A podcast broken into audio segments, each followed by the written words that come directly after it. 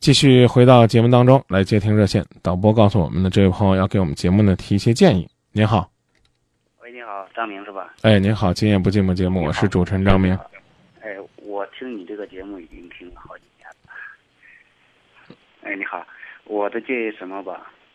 呃，就刚才就是我在出租车里面。喂，张明，你在听吗？啊，我在听。就是我在出租车里面听到刚才有一个哥们说他。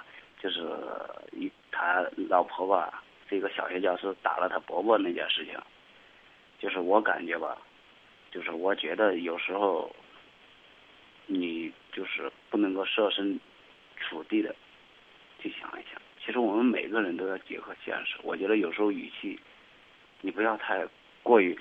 我知道你听过每个人讲的事情，听过的太多太多，可能你就是会形成一种逻辑。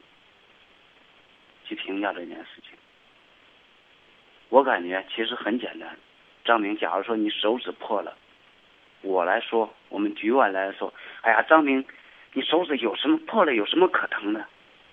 其实疼与不疼，只有张明你自己知道。其实我们都可以评论每个人，评论这件事情，但是只有当事人。知道他心里是苦还是乐？我们有些时候没必要太过于，哎呀，结合大众化来评论。真的，我觉得张明有时候你评论人家的时候没必要。我感觉有时候你的语气真的很让人接受，很让人难以接受。这是我想说的。嗯。真的，我觉得。我们要设身处地的去想一想，这其实是今夜不寂寞一直努力的目标。我告诉你吧，张明，我今年才二十五岁，但是我经历的你未必能经历到。肯定是这样。我可能说大话了，因为什么？不不不不不不，一定是实话，一定是实话。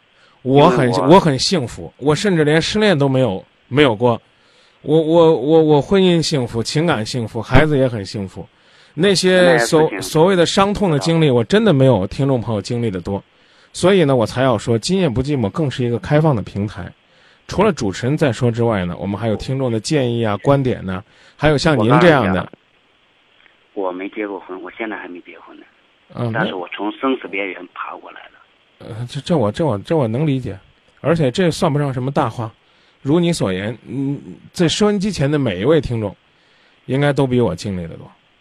哎，其实我想说的什么吧，哎呀，说真的挺难受的，不知道该怎么说。那行，那就就是过去。不耽误。对，过去呢，行，谢谢您的这个参与。呃，这位朋友呢，电话放下，我们也说说，一句话呢也是老师，一个字也是老师。嗯，建议我们节目呢，应该多设身处地的为听众朋友着想。这我刚才说了，这是今夜不寂寞一直努力的目标。但是呢，我们也要考虑怎么样设身处地。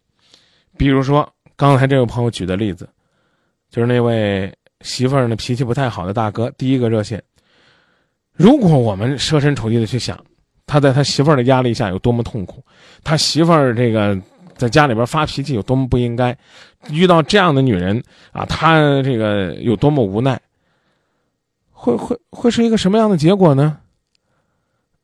导致的这个结果很简单的，那那就是让这位大哥觉得他选择这个女人是错的，他和这个女人在一起是无比痛苦的，他接纳这个女人是很受伤害的，他和女人这个女人生活是倍加煎熬的，我觉得这反而对这个家庭是一种伤害。当我们要求主持人设身处地的为打热线的人着想的时候，我真的想说一句：为什么我们不能提醒打热线进来的人，也设身处地的为婚姻、恋爱、家庭当中的另一位当事人去想一想？